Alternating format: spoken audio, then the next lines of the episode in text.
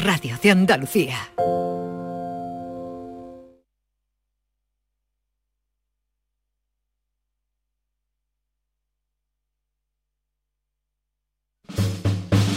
En Canal Sur Radio te esperamos por la noche.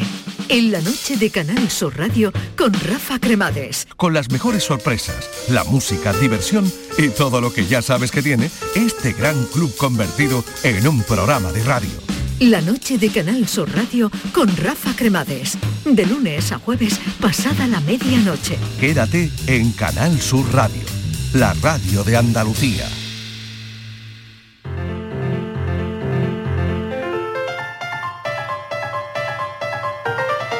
La paranoia de la tarde.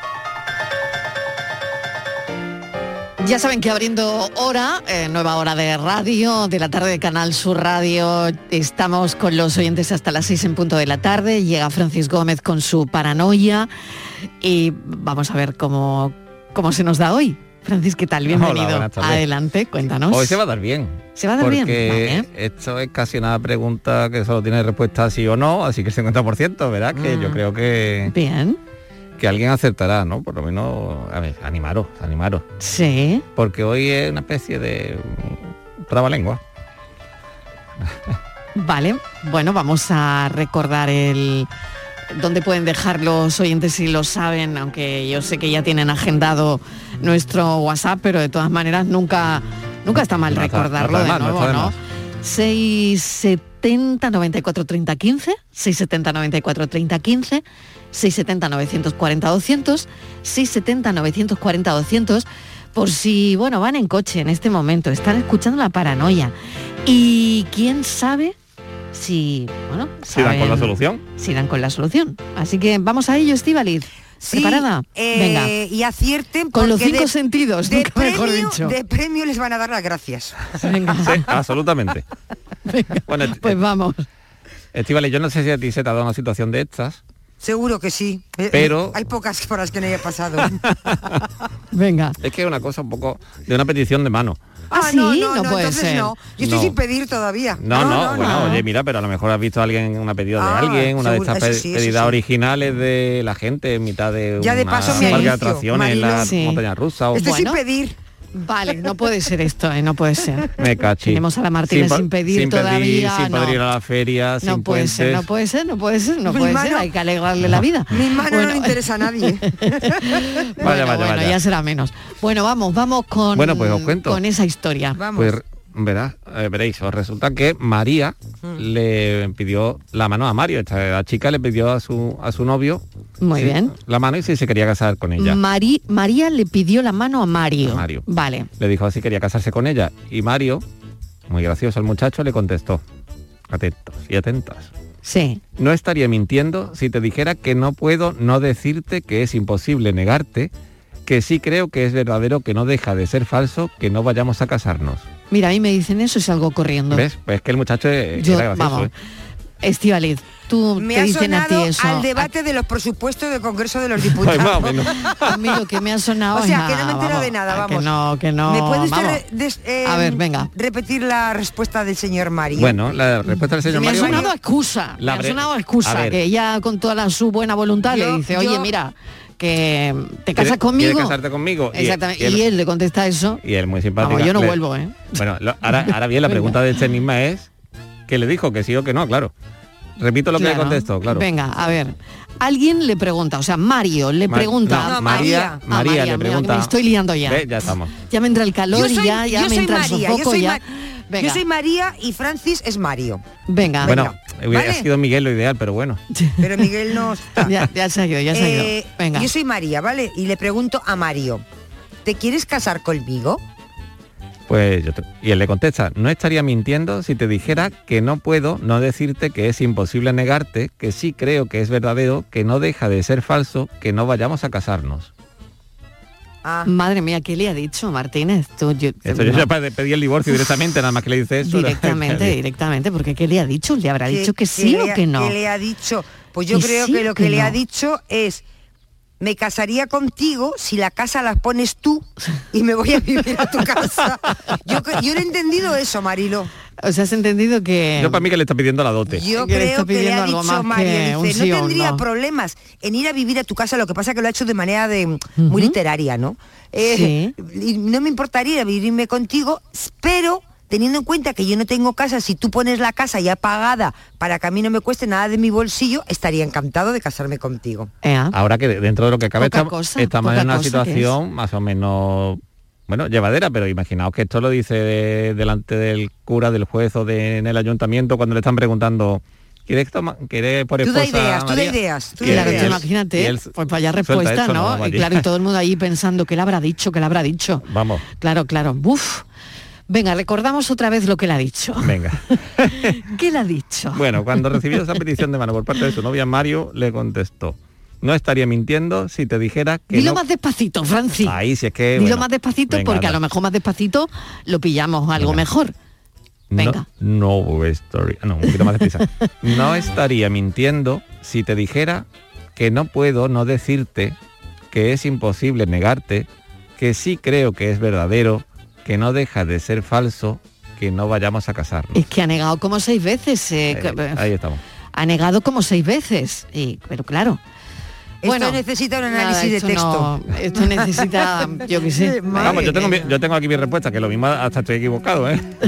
Ahora tú, claro, tú ahora, Marilo, como nadie sabe la respuesta, será lo que Francis se le ocurre y quiera decir. No, claro, no, no. La respuesta tiene que ser la... la- Oye, pero yo a mí, La lo que, verdadera, a mí lo que realmente me gusta es cuando algunas veces nuestros oyentes dan una respuesta que yo tampoco me esperaba, que Es mm, verdad. Eso es buenísimo, que- que claro. es genial, claro. ¿no? Que hay respuestas alternativas incluso algunas veces. Muy bien. Bueno, pues esperamos que los oyentes hayan podido traducir lo que le dice Mario a María. Ella le pregunta que si se quiere casar con él y él sale vía tarifa. Él sale Le vía suelta esta tarifa. retaíla. Le suelta esta retaíla que tenemos que averiguar si le ha dicho que sí o le ha dicho que no.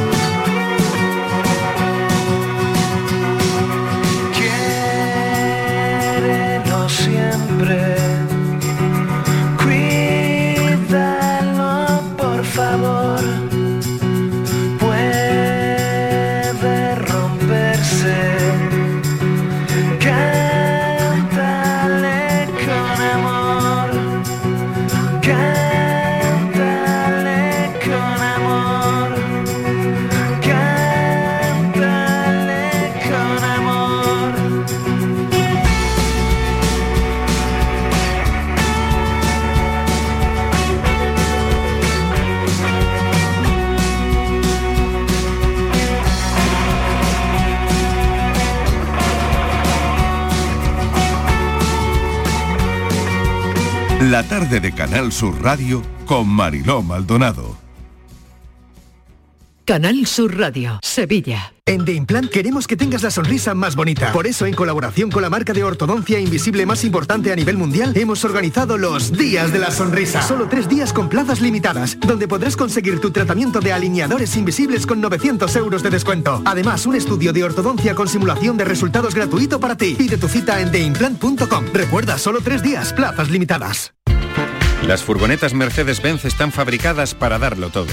Y con el servicio Express Service podrás contar con un mantenimiento ágil, sin tiempos de espera y con la calidad habitual de Mercedes-Benz. Reserva tu cita en nuestra web y optimiza tus tiempos. Con Cesur y Fervial, tus talleres autorizados Mercedes-Benz en Sevilla. Gran Circo Alaska presenta por primera vez en Ronda del Tamarguillo a animales en hologramas. Caballos, tigres, elefantes, osos polares, jirafas, un sinfín de atracciones con un acuario gigante con animales 3D gracias a las nuevas tecnologías y a reír con los payasos Plin Plin. Instalado en Ronda del Tamarguillo junto al antiguo matadero. Inauguración el 28 de abril. Venta de entradas en grancircoalaska.com. En Canal Sur Radio, por tu salud, responde siempre a tus dudas. Los dolores de espalda, la columna, ¿cómo podemos aliviar la situación? ¿Puede ayudarnos la fisioterapia? ¿Cuándo es necesaria una operación? Hoy en el programa los mejores especialistas nos ayudan a responder estas y todas tus preguntas en directo. Envíanos tus consultas desde ya en una nota de voz al 616-135-135. Por tu salud, desde las 6 de la tarde con Enrique Jesús Moreno. Quédate en Canal Sur Radio, la radio de Andalucía. La tarde de Canal Sur Radio con Mariló Maldonado.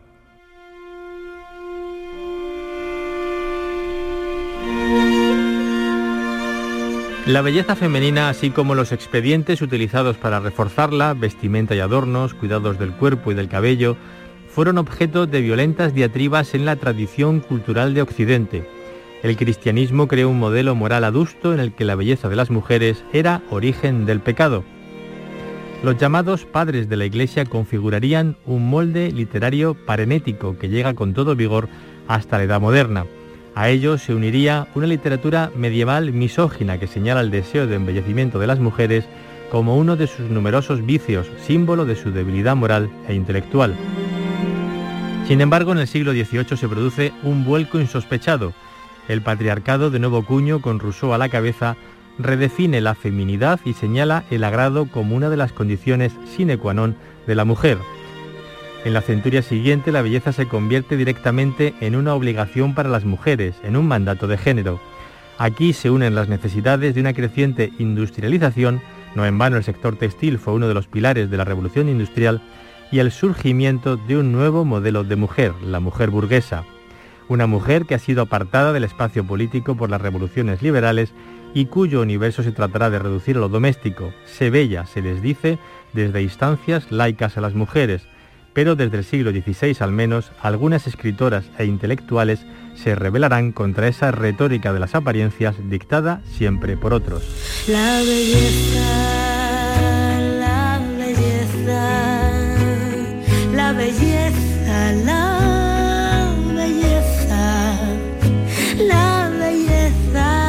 Pues esto que han oído lo ha escrito Herminia Luque, que es escritora y profesora de geografía e historia.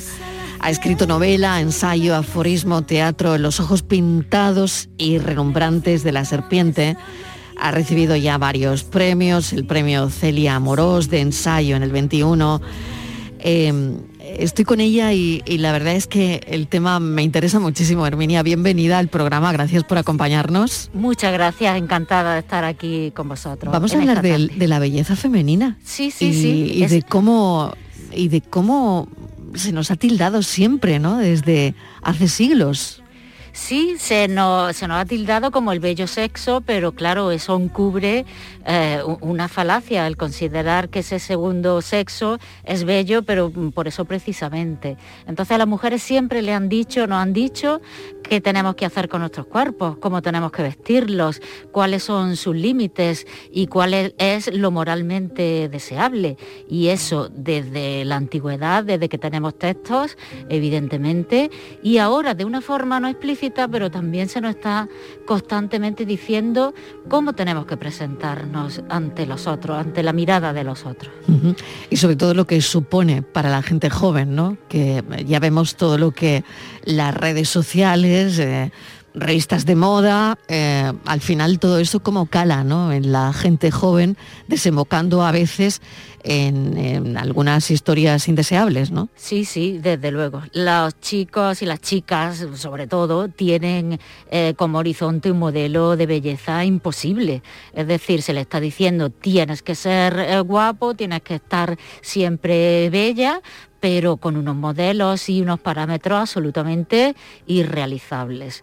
Es decir, que mm, eso a la, a postre lo que está sirviendo es a intereses económicos. Lo mismo que desde la antigüedad con el cristianismo eran intereses morales, pero también en última instancia políticos, de poder político y de control social eh, sobre las mujeres. Ahora detrás de eso hay toda una potente industria eh, y, y se nos está diciendo cómo tenemos que vestirnos, que tenemos que hacer y las mujeres especialmente pues sufrimos esa, esos cánones, esos modelos eh, que, arrastra consigo pues esa, esa idea, ese imposible ideal de belleza y esa obligación de belleza. Es decir, no es una opción ya, es una presentación tópica a la que las mujeres tenemos que estar ah, sometidas y las elecciones em, son bastante escasas. Cuando te sales de las normas, pues hay bastantes penalizaciones sociales. Claro, cuando estudias esto, ¿no? Desde, mm, bueno, has estudiado desde que esto empieza a ocurrir, ¿no? Eh, El cristianismo, he leído, crea, ¿no? Un, un modelo moral adusto en el que la belleza de las mujeres era origen del pecado, por ejemplo, ¿no? Claro, claro. Para Tertuliano, uno de los primeros padres de la iglesia, la mujer es directamente la puerta ah, del diablo, es eh, el, origen del mal, es decir, se toma el mito, se retoma el mito de Eva como símbolo de la mujer pecaminosa. Y claro, y todo lo que contribuya a reforzar ese poder, aunque a veces sea más simbólico que real de las mujeres, esa belleza, pues es condenado, es absolutamente condenable, es considerado origen de los pecados y sobre todo de la inferioridad moral de las mujeres. Es decir, ese afán por embellecerse, ese afán por estar más guapas, en realidad es pecado y es debilidad. O sea, no es, ahora se puede entender incluso como cierta, eh, cierto poder y a veces pues, lleva consigo eh, fuertes dosis de, de poder económico y de representación social. Pero en esta época se considera que es todo lo contrario. Es decir, esa belleza arrastra a las mujeres hacia lo peor, pero claro, lleva consigo detrás al hombre. Claro, solamente cortesanas se podían pintar los labios, por ejemplo. No sé que si tú habrás indagado también en este Sí. sentido, pero es verdad que al final, eh, bueno, hay ahí eh, mucho que, mucha tela que cortar, ¿no? Sí, claro, era símbolo eh, de, ese, de ese cuidado pecaminoso, es decir, estaba unido a la prostitución. La mujer eh, casada no podía, por supuesto, y una joven honesta, muchísimo menos si aspiraba a, a- a- a contraer matrimonio, realmente no podía caer en esos expedientes de belleza, en esos cosméticos, pero que luego vemos que la realidad iba por otros sitios, es decir, lo que decían los padres de la iglesia, lo que se decía en los sermones, lo que se decía en los libros, eh, realmente luego estaba contradiciendo una realidad, porque las mujeres utilizaban lo que en la época se llamaba aceite, es decir, cosméticos, y, y- y la- los usos, las costumbres sociales iban por un lado y los deseos de limitar la libertad, de limitar eh, las apariencias y ese, mm, ese poder pues bastante, bastante elemental de las mujeres, pues era, eh, iba por otro lado, iba mm, por supuesto por parte de las instancias religiosas que siempre se han ocupado en que la mujer ocupe un lugar subordinado, es decir, que esté siempre en segunda fila, que no moleste, que callen en la iglesia, pero es que encima mm, ni tengan una representación física aceptable. ¿Por qué te interesó todo esto? Bueno. Eh, ¿qué, qué te lleva a hacer esta investigación? Pues son motivos personales siempre. Eh, Onfray decía que la, la filosofía la- o las investigaciones que, que- que se hace, lo, lo que escribe un escritor siempre tiene unas connotaciones personales y siempre hay que buscarle biografía. Pues quizá pues esa, esa el, el observar desde muy pronto que lo que tú aspiras a, a ser y a representar está muy mediatizado por lo que otros esperan y por lo que no puedes alcanzar a ser. O sea, el deseo ese de perfección, de estar guapo y tal, ves que es inalcanzable y que no puedes nunca llegar a ese deseo de estar bien contigo misma y te preguntas, mm, bueno, ¿y esto por qué? Y realmente... ¿Y desde cuándo en la historia? Me imagino que te harías esa pregunta, ¿no? Claro. ¿Desde cuándo en la historia? Porque claro, otra, otra cuestión, Herminia, es, ¿esto ha cambiado mucho? ha cambiado en el sentido de que desde que tenemos textos, aunque la belleza sea considerada positiva, en muy pocos textos se considera que es bueno utilizar eh, expedientes de cosméticos, adornos, joyas, porque siempre se asocia al lujo, al despilfarro y a los vicios morales. Entonces, durante siglos a las mujeres se le ha dicho, no te arregles, no te arregles, no, eso es pecado. Y de repente, en el siglo XVIII, hay un vuelco eh, precisamente con la ilustración y otra serie de fenómenos, pero muy ligado a un fenómeno económico que la revolución industrial. La revolución industrial es una revolución textil, de tejidos. De repente hay una cantidad eh, de tejidos en el mercado, hay unas posibilidades de acceso a las telas que es que antes era imposible, porque era una labor lentísima la producción de hilos. Imagínate, producir hilos manualmente y luego tejerlos con expedientes no mecanizados, es decir, con telares. Eso era una labor ingente, es decir, la mayor parte de las mujeres dedicaban su tiempo a tejer y a hilar. Era además el símbolo de las mujeres castas, de las mujeres que estaban en su casa sentaditas sin hacer otra cosa más que hilar y, tejer esos, esos hilos. Y de repente hay kilos y kilos de ropa que pueden ponérselo, no solo las aristócratas, no solo las, las señoras de la alta burguesía, sino que está ya cada vez más al alcance de cualquier mujer el vestir. Y curiosamente coincide con una creciente laicización de la sociedad y, y- y un- una nueva estructuración del patriarcado. Y a las mujeres se le dice, pues es verdad, es que la obligación de las mujeres es estar bellas y estar agradables para los hombres. Y como podéis utilizar todos estos trapos, pues encima pues hacemos negocio. Es decir, es que aunque en realidad el vestido es una necesidad perentoria, una necesidad primaria, pero cuando hay la posibilidad de sofisticarlo y ese, esa cantidad de tejido está al alcance de todo el mundo, comienza un fenómeno que, llega hasta nuestros días, que es la masificación de la moda. Es decir, la moda está ya al alcance de todos. El utilizar ropa, en esta época, en el 18, en el 19, kilos y kilos de ropa. Es decir, las mujeres podían llevar en el siglo XIX hasta 8 kilos de ropa encima. ¿Y eso qué significa? Pues que era una criatura inmovilizada, aprisionada por el corsé Exactamente, de bueno, ropa. todos lo tenemos en mente, ¿no? Tenemos en mente Claro, esos esos trajes que llevarían, eh, bueno, metros y metros y metros de tela, ¿no? pero además capas sobre capas, Y capas, capas sobre superpuestas, capa, exactamente, madre no mía. tanto la parte Mm. superior como Sí, la sí, inferior, sí. Pues una serie de, de enagua, de falda, de, de sobrefaldas y de luego ¿Y de cuál capas. es el siglo de los escotes? El siglo de los escotes, pues, eh, aunque la Edad Media verdad que eh, hay en el siglo XV, en el XVII, am, en el eh, existe, pero verdaderamente hay, se privilegian mucho en el XVIII, con esa cintura de avispa, esos corsés, esos tontillos que se llaman en. España, es decir, esa- esos armazones que, que se Ujú. Debajo de las faldas.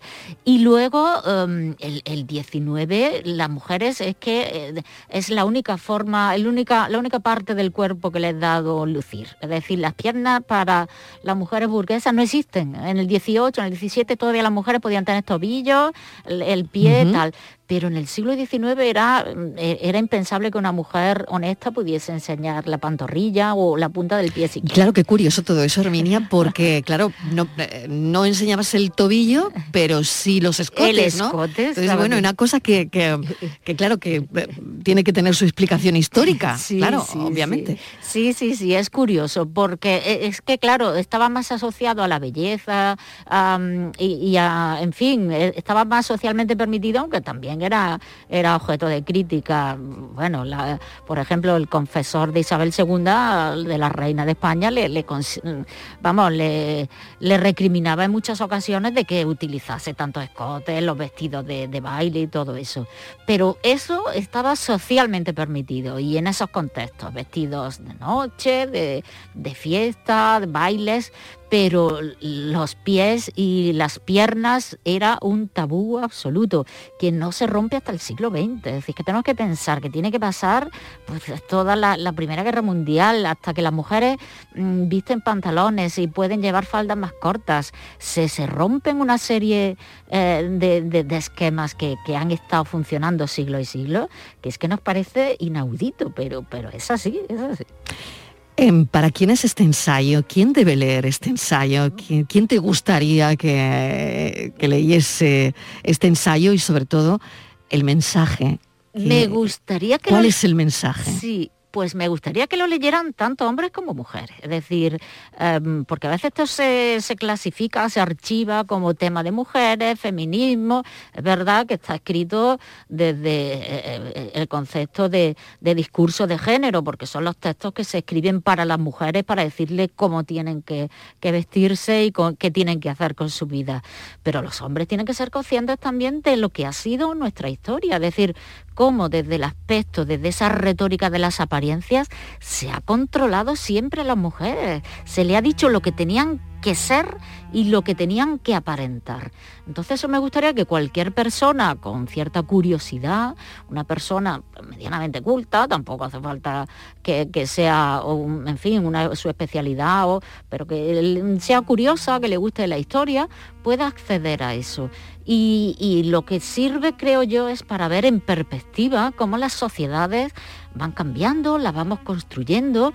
Y, en última instancia no hay sociedades inamovibles, es decir, la sociedad es lo que hacemos nosotros mm, con ellas, lo que hacemos cada uno de nosotros y, lo que nos planteamos, lo que criticamos, lo que queremos cambiar.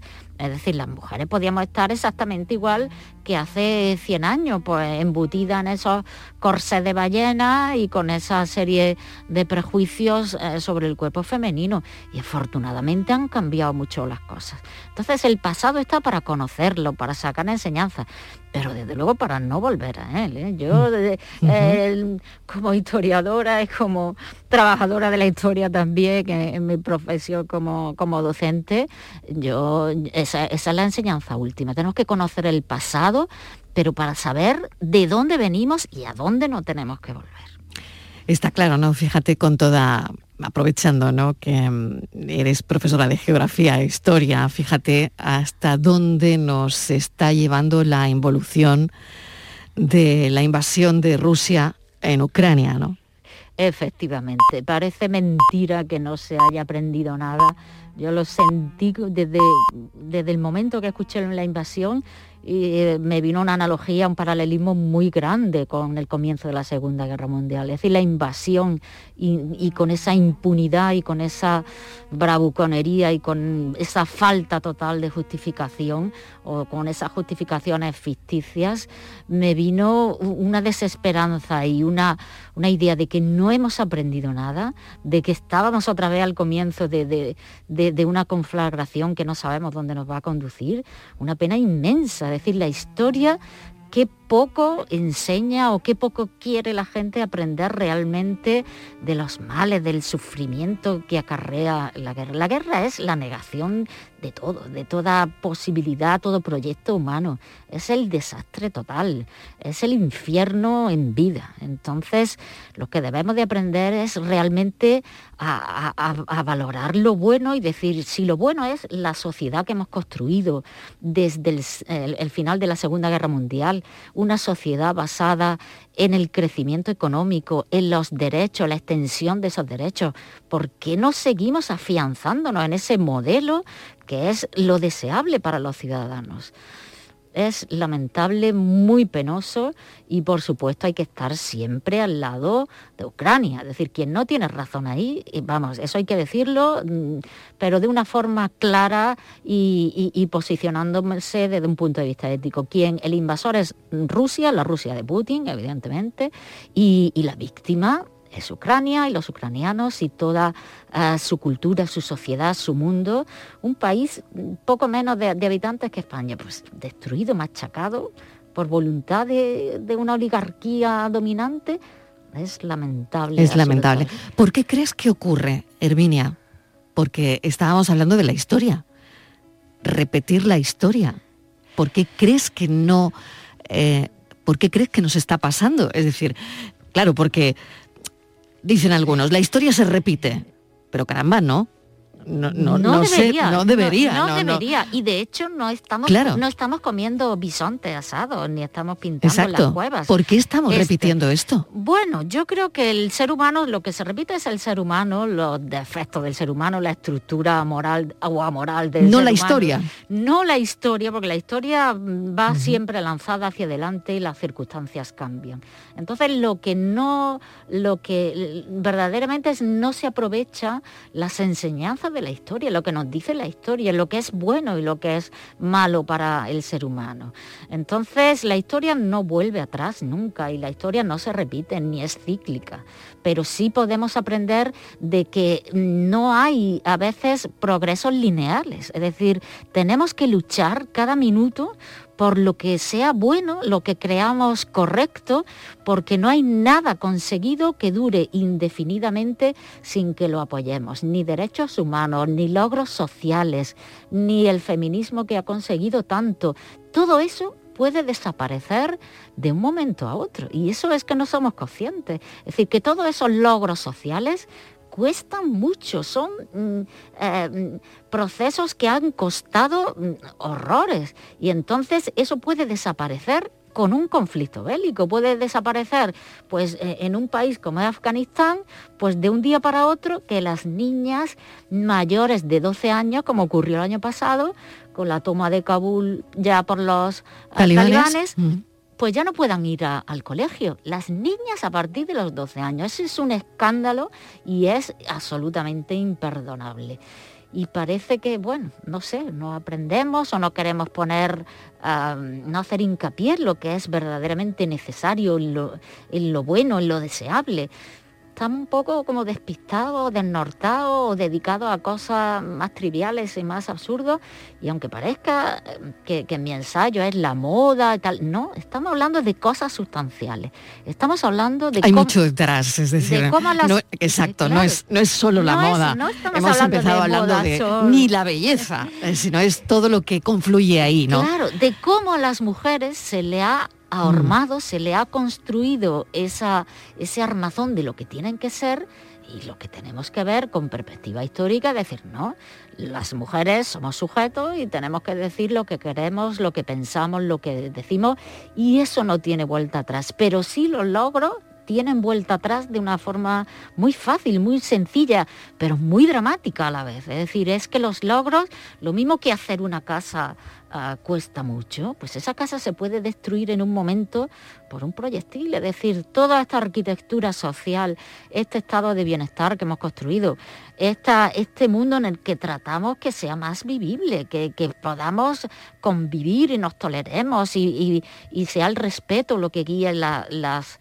las relaciones humanas. De repente, mm, porque a un sátrapa se le ocurra, mm, no podemos seguir con, con esta vida y con este desarrollo de nuestras sociedades. Demencial, es demencial. Es muy difícil que, que sepamos eh, cómo va a acabar esto. Yo a veces os pregunto a los licenciados en historia, catedráticos, porque claro, es verdad que por estos micrófonos pasan muchos expertos y han pasado muchos desde que em- empezó la, la invasión, por ejemplo, ¿no? Pero yo creo que nadie sabe cómo va a terminar ah, esto, pero, ¿no? mm, Si hay, puede haber un atisbo de esperanza, Mm. Hay no es una regla, pero sí se repite de una forma ah, bastante tozuda. Quienes comienzan las guerras Las acaban. las acaban perdiendo. Las acaban perdiendo. Hombre, no en el caso de la dictadura de Franco, que evidentemente Mm. coro- la cama. coronó una, una Mm. guerra civil y una... Pero en los grandes conflictos mundiales, quien ha comenzado los conflictos los ha perdido. Eh, probablemente porque le, falta, no le asiste la razón y, son los agresores y los agresores am, les falta esa, esa moral y ese espíritu porque al final l- la vida es muy larga, las sociedades son muy complejas y sostener por la ambición desmesurada, por intereses económicos solamente, no, las sociedades se mueven también por intereses más, más elementales, pero a la vez mejores, con más fondo ético y se mueven por la búsqueda de, de- la felicidad propia, la de sus congéneres. Y no, no, no lo tienen fácil los, los sátrapas, los dictadores no solamente tienen el juicio de la historia, sino que a veces la realidad histórica le da, ah, se, se le topa, de- se le da de bruces a, a esos mm, criminales, porque son criminales directamente. Pues Herminia Luque, ha sido un placer esta charla que se me ha hecho cortísima. Pues de verdad que Escritora, profesora de geografía e historia además. Eh, ella sin prisa pero sin pausa y, y a base de tesón y talento como la están escuchando, pues eh, ha construido todo un mundo literario, ¿no? Quiero también recordarle a los oyentes los actos dentro de, de la Feria del Libro, porque mm, Herminia Luque, si esta conversación les ha parecido interesante, a mí mucho, los ojos pintados y relumbrantes de la serpiente, eh, los va a presentar a las siete y media en el Centro Andaluz de las Letras. Sí, aquí en Málaga. Aquí en Málaga. Aquí en Málaga a las siete y media, pues estaremos con quien quiera acercarse, charlaremos y, y desde luego estaré encantada de firmarle todos los libros que quieran comprar. Porque además hay unos cuantos. este no es solo... Bueno, este es el último. Este es el último. premio Celia Moró. pero, Exactamente. bueno, también- Está La Reina del Exilio, Sí, novela, eh, novela. la novela eh, Amar tanta belleza. Sí, sí, sí. Y está Las también traidoras, las traidoras, otra escritoras ilustradas, ¿no? Un, es- un ensayo sobre escritoras del siglo XVIII, la malagueña María Rosa de Galvez incluida, ¿Te encanta Emilia Pardo Bazán? Emilia Pardo Bazán. ¿Es tu mi ídolo, perdición? Es mi perdición. Me he leído todo, todo, obras completas de Es Emilia maravillosa. Es maravillosa, muy contradictoria también, sí. pero es un fenómeno, Es un fenómeno. de la naturaleza. Es Es, verdad. literario, pero es, es una fuerza indomable, increíble. Y cada vez que vuelves a ella encuentras algo. ¿Y ¿eh? ¿Encuentras, eh, Herminia, Luque encuentra algún paralelismo con Emilia? Ojalá. Yo, yo lo que digo es que siempre digo de broma, digo, yo de mayor quiero ser Emilia Pardo Bazán. Lo que pasa es que me voy haciendo ya mayor y, y no sé si llega al parecido. Pero bueno, homofónicamente Emilia, Herminia, en fin. Bueno, que es, es un referente. Son personas que incluso desde un siglo que nos puede parecer remoto, el 19, aunque ya, ya había estado en el 22, bueno, en 1922, pero son referentes, son referentes a lo que dice, bueno, yo quiero hacer algo como esta mujer pudo en circunstancias mucho más difíciles y, y yo quiero hacer algo también, yo quiero escribir y decir algo y, y sobre todo tratar de que la, que la vida, que la sociedad sea algo mejor, no hacerlo peor, que para eso pues tenemos catástrofes, tenemos pandemias, tenemos... Bueno, vamos a hacerlo un poquito mejor, un poquito más hermoso, un poquito más habitable, que sea el mundo verdaderamente bello y, y desde luego la literatura y el conocimiento nos ayudan a ello. Sin duda. Te deseo lo mejor. Mil gracias, muchísima suerte. y a las siete y media, en la Feria del Libro de Málaga, que tenemos los libros en la calle, qué bien, ¿no? La cultura. Hay mucha feria en Andalucía ahora mismo, pero también está la Feria del Libro y en este caso en Málaga, a las siete y media, en el Centro Andaluz de las Letras, se va a presentar Los ojos pintados y relumbrantes de la serpiente. Gracias. Muchas gracias a vosotros. Gracias por la visita. Encantada de haber estado aquí con vosotros.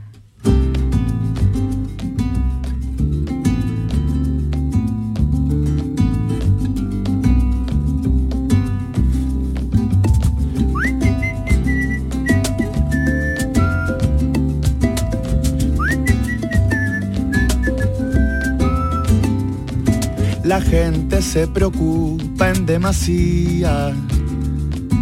Aquí y al otro lado de la esfera.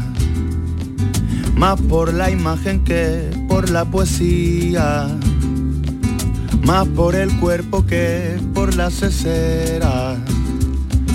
Todos queremos ser guapos y guapas. Llegar fresco al final de la escalera. El que encuentra defectos se los tapa con la mentirijilla por bandera. Déjame por favor que yo prefiera cuidarme más por dentro que por fuera.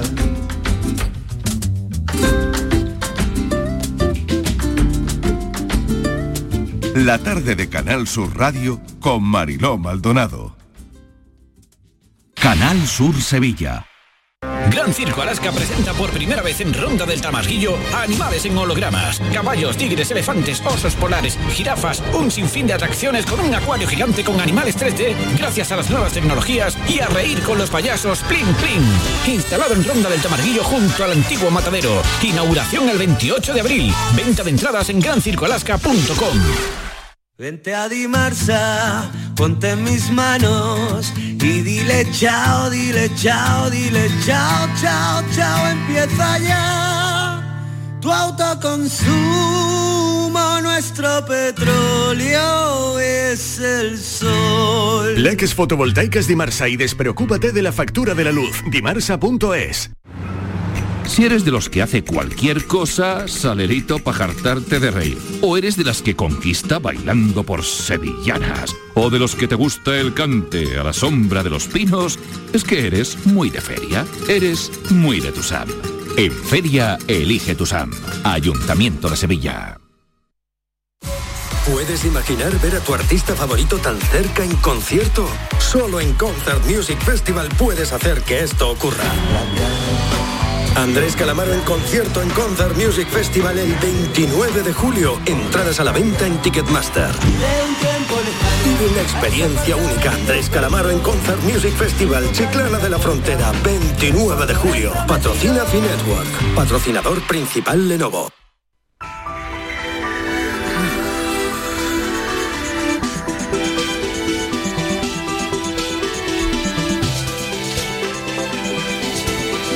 A las 6 y 5 de la tarde llega Enrique Jesús Moreno con el programa Por tu Salud. ¿Cómo están los oyentes de la espalda hoy? ¿Dolor de espalda? Bueno, pues que sepan que hay que prevenir, Enrique. sí, lo, lo mejor es prevenir y para eso hay muchas fórmulas casi casi desde que nacemos y con la educación postural se pueden conseguir evitar muchas muchas patologías, como tú sabes, Marilo. Eh, mm, Pero claro, ¿qué es lo que pasa? La realidad de la espalda, ¿cuál es? Pues que es uno de, de los motivos más frecuentes de consulta y no solo de consulta, sino de, de- de falta al trabajo, de malestar, en fin, de discapacidad importante, ¿no?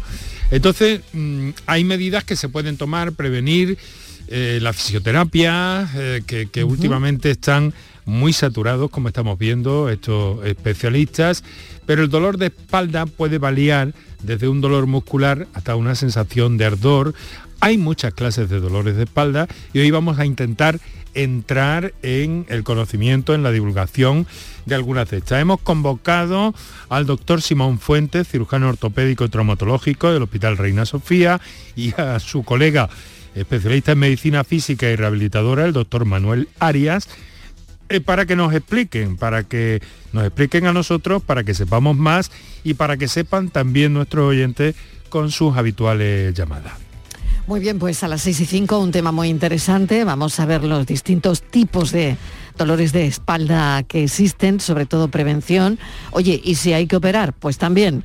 Eh, afortunadamente la cirugía entra mm, con muy buenos resultados, pero cada vez con, con muy poquita, en fin, muy poquito, muy poquitos casos en los que llega a ser necesaria la cirugía. Pero si llega, llega, claro. Enrique, gracias. Un saludo. A ti, Mariló, hasta Cuídate luego, mucho. Hasta ahora. sí. Adiós.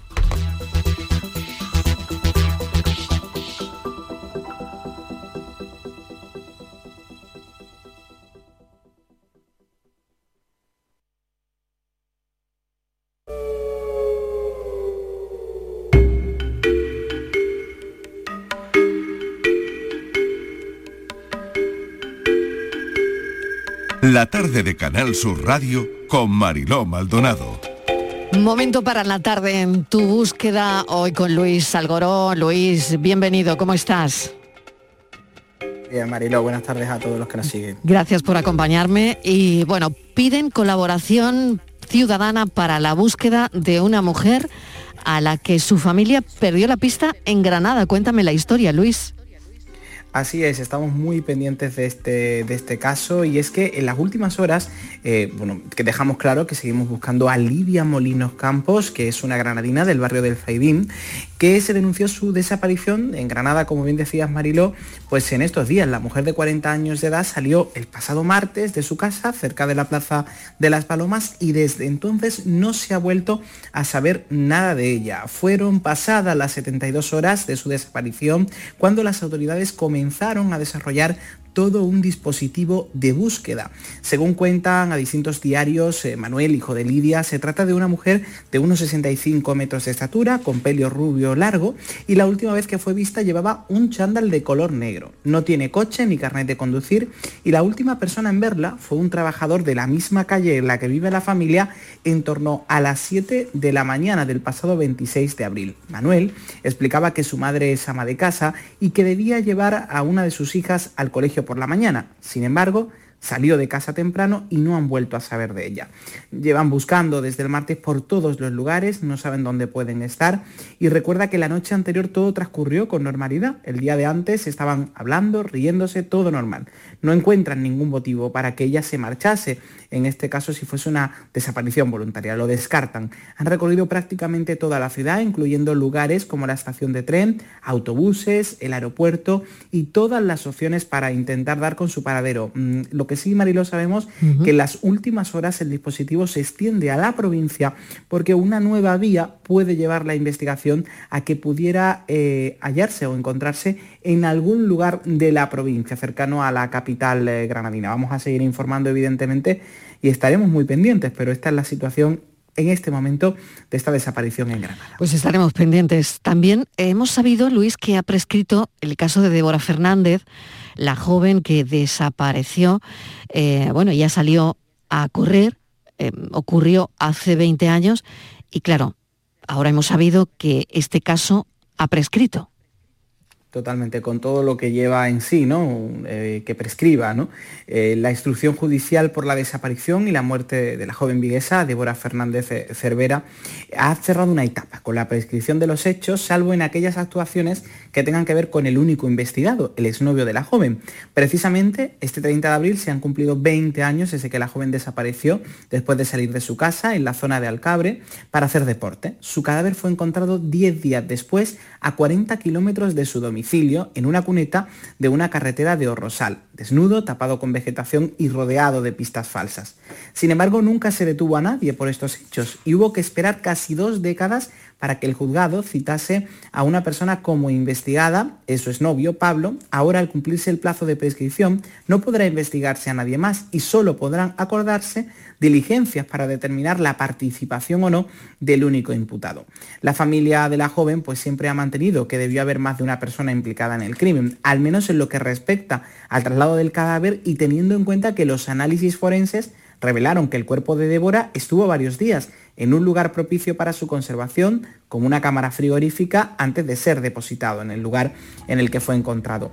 De hecho, los esfuerzos del equipo jurídico y la petición de pruebas se han enfocado también en esa línea y han solicitado reiteradamente diligencias para cotejar ADN o contrastar versiones de personas allegadas al investigado. Con todo, esos intentos no han fructificado y el caso se ha archivado con un solo imputado. Eh, imagínense, estos últimos 20 años han sido para la familia y allegados de Débora una carrera de fondo, todo un calvario, con muchos obstáculos en los que han concurrido casi todas las vicisitudes imaginables. Según han denunciado los familiares de Débora, los primeros años de investigación policial, afirman ellos, fueron un desastre. Hablan de negligencias como indicios que se pasaron por alto, contradicciones de testigos que no fueron analizadas, diligencias que no llegaron al juzgado o llegaron tarde. Hay que tener en cuenta que, bueno, que algunas claves de este caso es que en 2010, después de que se hubiera hecho cargo de las actuaciones otro equipo policial, se presentó un informe en el juzgado que apuntaba claramente a una perso persona sospechosa, el exnovio de Débora, por las contradicciones también en sus declaraciones ante la policía. En dicho atestado, conocido como informe arcano, se veía como una hipótesis más plausible que la chica se hubiera ido voluntariamente con una persona cercana que su muerte se había producido por sofocación, ya que no había lesiones visibles en el cuerpo o por acción criminal, y que la persona implicada adoptó las máximas precauciones para confundir a los investigadores y que no se relacionase con los hechos. Con todo esto, en este caso, pues nos encontramos, como bien decía Mariló, en ese archivo del, del, caso y finalmente después de numerosas solicitudes y tras aceptar la audiencia provincial un recurso, la jueza de Tui citó a declarar como investigado a Pablo. Afirma que si una persona cambia la versión en las cinco ocasiones que ha ido a declarar como testigo y a su vez se contradice con otras testificales, es su deber aclarar a la justicia ese motivo. Así lo ha defendido la familia en un comunicado acerca del exnovio de Débora y es en el momento en el que nos encontramos cuando Mariló hablar de este caso, sin duda alguna pues también nos retrotrae o nos recuerda ¿no? al caso más reciente de Esther López. Bueno, pues desde luego no sé si tienes alguna cosa más, Luis, pero bueno, son los casos en los que nos encontramos trabajando ahora mismo, ¿no? Así es, es verdad que, que yo decía, Mariló, eh, que el caso de Débora guarda ciertos paralelismos también con la joven de Traspinedo, porque entre los que se encuentra, por ejemplo, que el cuerpo de Débora apareció como el de Esther en una cuneta, a 40 kilómetros también de su casa. Además, al igual que en el caso de López, los agentes creen que aquella escena de hace 20 años fue preparada. Mm. Su cuerpo desnudo tenía cubiertos también los genitales, no se apreciaban heridas, golpes y a su lado había una serie de pistas falsas, ¿no? Entonces, si estuvo todo el tiempo el cuerpo allí o alguien lo trasladó, trasladó son preguntas que nos hacemos ahora, eh, años después, con el caso de Esther López, ¿no? Así que, bueno, esperemos que, que esto Mm. nos lleve eh, bueno, a, aclarar lo que ocurrió, pero sí que es verdad que la familia hubiera querido una mayor investigación en el caso. Pues lo dejamos aquí, bueno, con una noticia también. Beatriz Zimmerman, la madre de Ana y Olivia, las niñas de Tenerife asesinadas por su padre, Tomás Jimeno, hace un año, ha dado a luz a su tercera hija.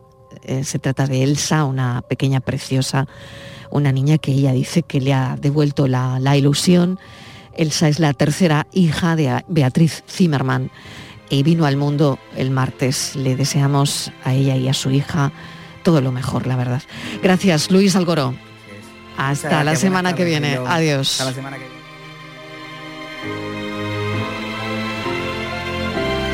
La tarde de Canal Sur Radio con Mariló Maldonado.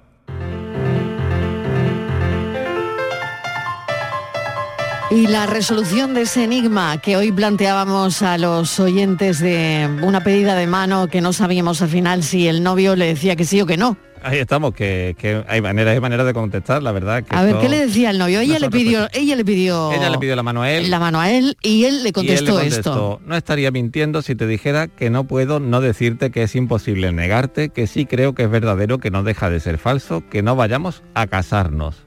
¿Qué es lo que le dijo en realidad? ¿Qué le he dicho? ¿Qué le he dicho? María, tenlo claro, voy a hacer el Estivali. No te conviene este tío.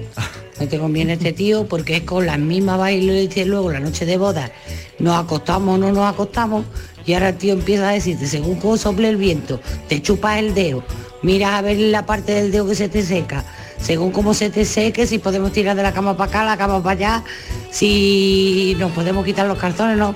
Total, que mira, que lo dejes, que aunque te diga que sí, ese tío no vale la pena. Bueno. Mm, cafelito y beso. Vamos bien, vamos bien.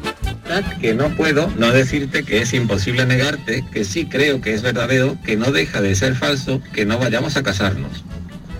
Bien, Franci, bien. Pues yo soy María, yo soy María y le digo a ese hombre que se peine para atrás. Le digo que no, me diga lo que me diga, le digo que no.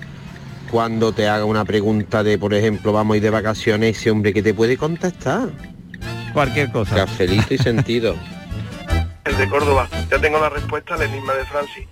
Pues sí, se casaron. Y es Antonio Sores. Antonio Sores, sí, en efecto. Bueno, bueno. Entonces, Bueno, pues sí, sí, le contestó que sí. Hay más mensajes de todas maneras. venga, ¿eh? pues vamos a escuchar alguno más. Madre mía. Hola, ¿eh? buenas tardes. Qué bien, la qué bien se ha paranoia de dado hoy, hoy, ¿eh? después de Hola, Ricardo. escucharlo varias veces que lo he grabado y todo, eh, que sí, que sí se casa. Es imposible Que sí se casa. eh, He negarte dicho que, que es sí. verdad, que es falso, que no nos casamos. O sea, si es falso que no nos casamos, es que nos casamos. Ahí Sí, estamos. Le dice que sí, indirectamente. Le Basta. dice que sí. Venga, un saludo. Bastante No ve la cabeza que tiene. en directo. Eh, no me da la cabeza, no da la cabeza. La cabeza que tiene. Buenas tardes familia, mi nombre es Juan Carlos desde Sevilla. Hola Juan Carlos. Pues yo creo que este hombre le está diciendo que es cierto, que se van a casar. Que sí. Y que sí. Que Qué retorcido el hombre. lo que le va a decir, yo creo que sí, que sí. Que se casa. Qué retorcimiento. Yo no me casaba con un tío tan retorcido. Yo ¿eh? tampoco. Tú tampoco, ¿verdad? A casar con Tremendo, un, pero bueno, con ¿esto un qué? tipo tan retorcido, por Dios. ¿Dónde vamos a comer? Pues no te digo qué tal. diciendo que sí, que no le puedes decir que, que no. Yo creo que es un sí. Es un Es- sí. exactamente. Es un sí. Pues yo pienso de que esa muchacha debería replantearse Yo también, yo también. Sí, la, la- pregunta. Yo salía al por pata, yo salía por la pata. Aunque también. le haya dicho que sí, que Sí, pienso que le ha dicho que sí, pero es para replantearse después de esa respuesta, ¿eh? Muy yo bien. no me casaría. La respuesta, por tanto, es Que sí se casa con ella. Le que dice que sí se casa con ella, pero vaya tela, vaya, Vaya ay, tela. vaya tío, vaya tío. Bueno, mil gracias, Francis Nada, Gómez. hasta Hasta, luego, mañana. hasta Ahora mañana. pensamos.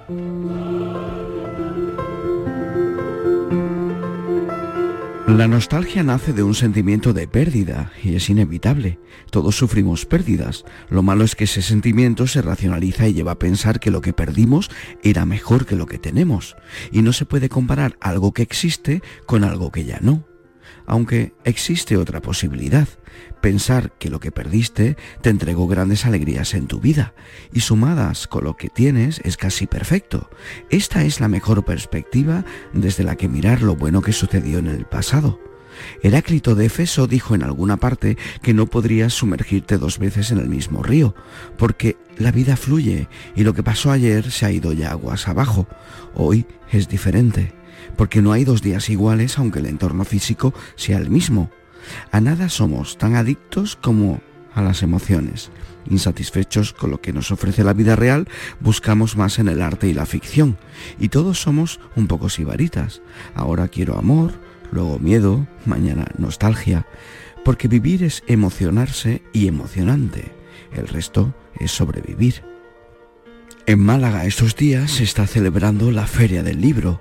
Vayan y descubran la lectura desde primera mano de los propios autores, porque leer es como besar. Quien no lo hace con frecuencia se le nota en la lengua. Recuerda que lo único importante es lo que toca el corazón y el alma.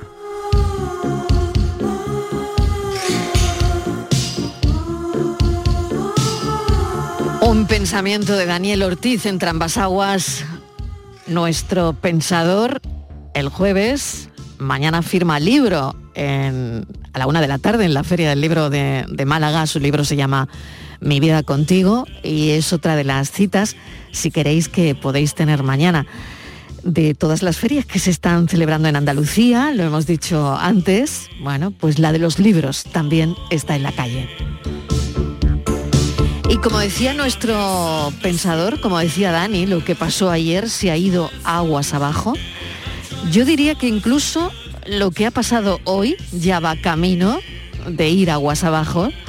Por eso estaremos aquí mañana para contarles todo lo que pase mañana. Gracias por escucharnos, gracias por estar ahí, como siempre, es un placer. Hasta mañana a las 3. Sean felices.